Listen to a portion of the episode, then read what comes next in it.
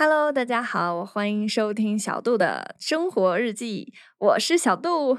那到现在为止呢，已经做了非常非常多期的两岸大不同的对比节目了。但是呢，你以为这样就结束了吗？当然不是了。中国大陆跟台湾之间呀，还有非常非常多的不同，我还没有细细的给大家道来呢。所以大家一定要持续收听啊。比如说，像呃，两岸的女生呢，虽然都会做一些同样变美的项目，但是啊，粗略的计算的话，台湾女生的花销可是比大陆的女生要多三倍。听起来大陆变美好像是一件不怎么费钱的事儿，会不会你有点心动呢？但不过啊，你要是想在大陆从事美业这个行业的话，那真是卷上加卷。就从事美业的工作者们呢，也都说自己每天累到不行啊，没有什么假日啊，也没有什么奖金之类的。那到底是怎么回事呢？是台湾的盘子比较多吗？还是说大陆竞争更加的激烈一些？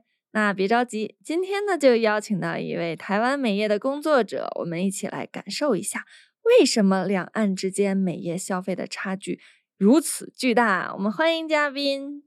Hello，大家好，我是 Yoni。今天很高兴参加杜姐姐的频道。我们是在做美甲的期间认识的，对，就是很高兴认识姐姐，因为她其实也对我非常好。对，就是跟网络上的所有粉丝还有什么的评价都是非常好的，所以我真的很高兴认识姐姐。然后，好，就是我是目前是大四的学生，然后我是读设计系的，但其实我是对。美术创作更有兴趣啊？对，那设计和美，我以为设计就是美术创作，没有，不是吗？就是其实我是个人觉得是不一样，因为设计好像比较有一点局限性，然后业者喜欢的或是老板喜欢的东西更加拘谨，然后又不一样。明白了，嗯，好，请继续。好，然后。就是我开在中和区，希望之后找到的工作室都是在家里附近。对，这样就比较方便一点。对，那就是我特别好奇，因为你现在还是在校的大学生，就是怎么想说自己还在念书的时候就创业开美甲店呢？哦，就是因为你刚刚有说过自己喜欢的是美术这方面的，是因为这个吗？对，但是我其实因为美术跟设计实在是太竞争了。嗯，哦，对，虽然台湾的美甲行业也是蛮竞争的，但因为刚好有学姐在从事这个行业，哦，对，她就询问我说要不要试试看，然后我就想说，嗯，好像还不错，我就找老师开始学，然后没想到就是开始从全科班这样练习，然后练习练习，我是觉得真的还蛮疗愈的，嗯，对，就是画起来很开心，而且跟客人聊天。我也很开心，就 是你很喜欢整个的，包括学习、创作以及最后开始经营的这个过程，然后进修再进修，这样子找各种老师也是很不错。哦，那像你说的全科班，就是比如说我什么都不会，然后我也想从事美甲行业的话，一般要学多少啊？就是刚开始要学几天或者几课这样。其实要看每个老师排的课程，因为也有，假如说这个老师是什么二十四小时，然后给你分几天这样子，或是什么六十几个小时这样子，然后老师的学费从一万到十几万都有，十几万台币哦，哇，好贵啊！对，就是要看你找的老师。那这个如果十几万的话，我在想要多少客人，就是。才能回本，对，才能赚回来。对，而且美甲的胶其实是很花钱的，嗯，对，所以你就是无限的买，无限的进修，然后 其实很难回本，没有啦。完了，你说到了一个行业的机密，对，跟大家暴露出来。因为我本来挺想问你，就是目前你工作经验来看，就是你觉得在台湾整个美业，不管是美甲、美睫，你觉得这个大环境怎么样？就是。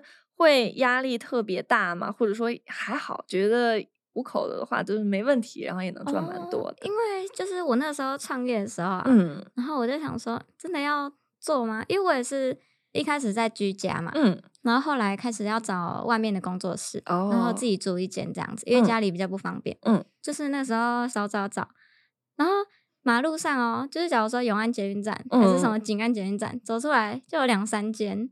啊，美甲店是不是？对，然后很多都是在楼上啊，一楼的也是很多。嗯，对，然后还有就是一些外籍的也会来台湾开店啊，所以其实台湾的美甲是非常饱和的。嗯嗯，那这样听起来，其实竞争压力也蛮大的。对，嗯，然后就是现在很多人都在学美甲，然后连高中也有这个科系。高中可是美容啊、美发，他们都会就是有。课外也不是课外的课，就是选修课啊。对，选修课，然后也很多人都会了，所以所以压力总感觉更大了。对，但我相信就是可能每个人喜欢的风格都不一样，嗯，但是走自己的风格一定会有人喜欢。想说慢慢来这样子试试看。对，我觉得你是把它当成自己的爱好去做的，就一定可以坚 持，而且可以成功。对，那那我很好奇，就是在这么饱和的一个市场里。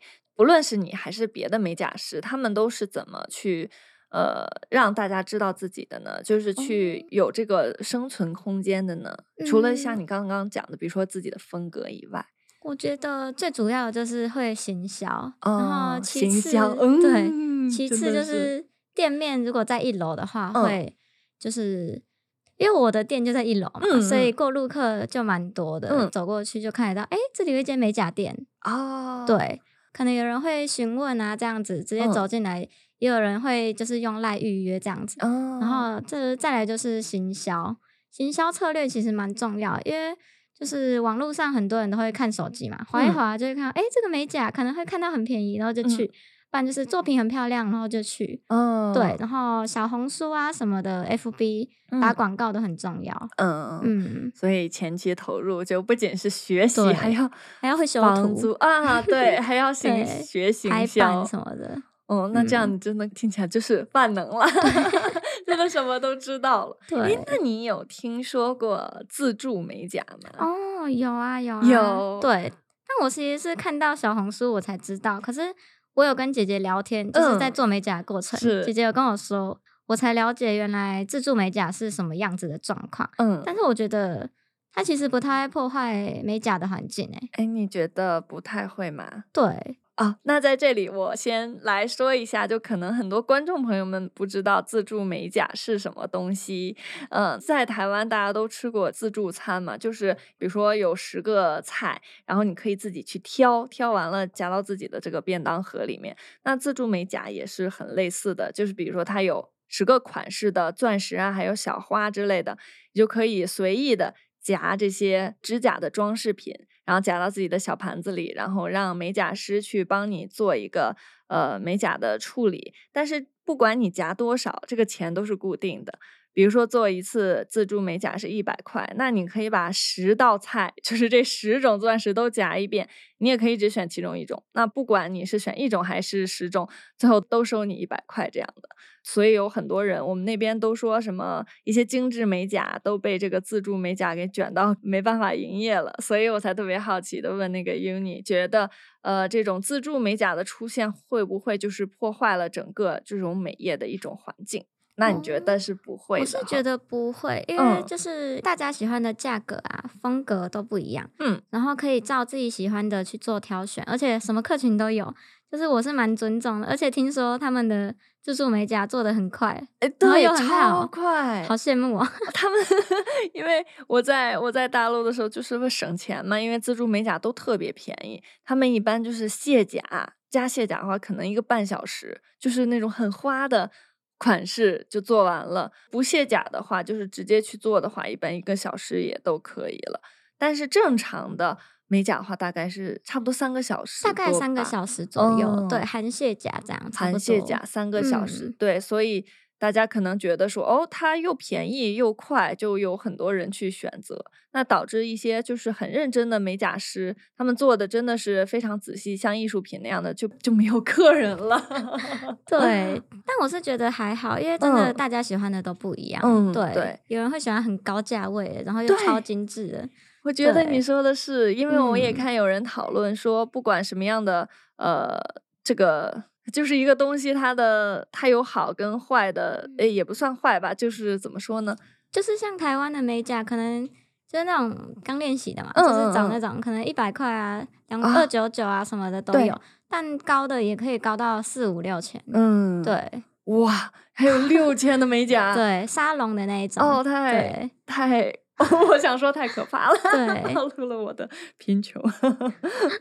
那我知道在台湾这边的话，就是很多，不管是你做美睫还是美甲，还有雾眉什么的，好像都是自己有。呃，这种小小的工作室，对不对？对，就是自己当自己的老板。对，很多都是自己当自己的老板，因为大家不想给老板赚很多钱，没有啦。哦，因为给，因为老板几乎都是抽成，嗯，就是底薪加抽成嘛，这样子。对，但自己的话，假如说一单一千块，嗯，可是老板可能就抽四百或五百，嗯，这样子。哇，抽这么多？对，就是几乎都是分版这样子。哦，怪不得。但是像在中国大陆的话，就是很少会有台湾这种的个人工作室，一般都是像你说的一个，就是一个老板，然后他雇这个五六个员工这样。但是你看，像这样的话，一个老板他要养活这五六个美甲师，所以的话，他就要更多的客群才可以，然后就把价格压得很低。就这样的话，会有非常多的人来做美甲。真 的，所以我们那边的这种美业的价格就比台湾这边要低很多，就是这样压下来。那这样子路上会很多吗？就是很多间，非常多，超多间。像我们一个公司大楼，就是那种那叫什么？我不我不知道这里叫什么，就是有的是居住的人，然后有啊，对，商业大楼一栋的话，差不多也有五六间美甲，都是我说的那种，就是雇个五六个人呀，然后他们价格都超便宜，嗯。所以就是，我还特意问过其中一个美甲师姐姐，我说这样的话，你们的基础工资是多少？她跟我说是三千人民币，就三千的话，一万二，一万二台币。还有抽成吗？呃，这个是没抽成的，就是你接多少，然后再给你往上一点点钱。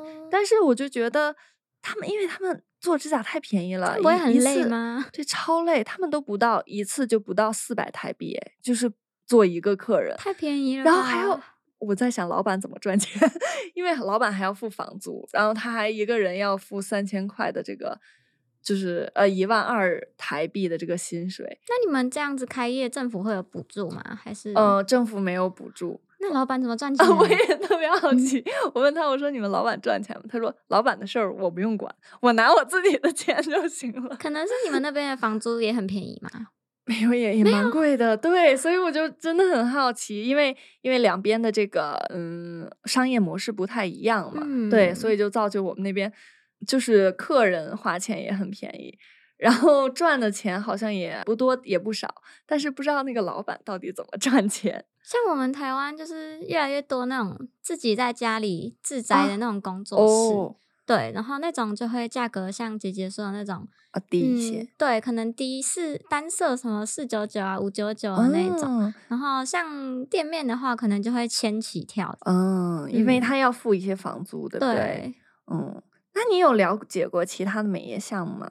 比如说医美啊之类的，就是我的家人也有在做这些项目哦，对，他们是消费者啊，那消费啊，不是不是那个不是老板，不是老板，对。那你觉得就是行业环境会是类似的吗？比如说像你说的美甲都很饱和了，那剩下的呢？因为我看物美物美店好像少一点吧，我我不太清楚。我也觉得物美好像有少一点，可是物美的话，它好像物一次可以撑很久，对，所以回流客可能会比较少，除非就是有一个人介绍给下一个人这样子，对。但是我觉得行业的环境应该是蛮类似的，就是要求主要是美嘛。嗯，对，就是我平常也会想让自己脸啊或是什么地方变得更好看。嗯，我觉得每个女生应该都是。对对，所 以如果有机会，我也想试试看这些市场。嗯，对。哦，就是你也想开拓自己的这个。对。哇，不错哎，到时候我接着去你的店。可以哦。呃。因为我有一个姐姐，我表姐她是做医美行业的，她是，但她不是老板，她是员工，员工 零薪水，对，她是打工人，她是干销售的，就是每天跟我说，比如说早上八点，虽然医美诊所是十点才开，然后她八点就要去，每一间都是十点吗？呃，也不是，有的十一点，然后有的九点，就都不太一样啊。对我们那边也不是什么医美诊所，呃，比较大的是那种医美的医院。嗯，对，它对它是挂靠在，比如说，嗯，如台大医院，它有一个附设的对附设的医美的，对对，很多是这种的，像医美诊所比较少。哦，台湾几乎都是医美诊所。对，台湾我发现都是诊所，就是稍微小间一点的。嗯，我姐姐她就是在医美诊所。所以就是那种私人的老板比较会压榨人嘛，嗯嗯，然后他就说，就是把他压榨到得那个抑郁症和躁郁症，这么夸张。晚上深夜去输液，然后白天上班。他是那种助理吗？还是他是销售？就是有有营业额的要求，这个好像压力很大。嗯，对。然后就我我就跟他说啊，好，我去你那里做医美，我说帮你多一个客人嘛。他说不要来。我们这边的玻尿酸品质太差了，这么可怕，就是感觉特别暴力。那他自己会打吗？他自己有在自己的诊所打过一次，他就融掉了，就是太差了，这么可怕。然后自己去别的更大的那种医美的医院去做的医美项目。那这样老板不会就是说你怎么去别间？哦，不会，老板不会，就你给我挣钱就好了，我不管你去别。你是我的员工。对对。就是他，就说医美就是特别的暴利，但听你说的话，好像美甲行业就还好，没有那么没有像 医美似的，一支就是可以赚几千的那样。我觉得还好哎，除非是那种真的是沙龙店的，但是那个老师的技术就是非常非常好，他们也是自己去进修很久、研究很久才出来的成果。因为像医美都是依赖机器，嗯，对对也是，嗯哦，说到这个，我就发现好像。我说台湾女生花钱会比较多，其实也只是在像睫毛啊，还有美甲部分。如果像是真的是在医美的话，其实两边的价格是一样的啊，就也没有便宜，一点都没有便宜，就是汇率换算都是一样的价格。真的？嗯，对。我以为医美会便宜耶。哎，也没有。我当时还以为说，反倒台湾还便宜一点点，就是一些对，真的。就是好像是关于税，就是进口那些税的东西，所以导致就是钱其实差不多的。但像是一些比如说睫毛啊，好像就比较小的这种东西，更精致、更贵这样。精致的话，对，好像台湾就手工费会比较高一点。嗯，我们那边就是中国就还好，对，就没有什么这种手工费了。对啊，大家好像都在打白工一样，太便宜了。对，那今天听了 Uni 跟我们分享呢，就觉得说。我原来还真的以为台湾会比较赚钱哎，今天才发现不是。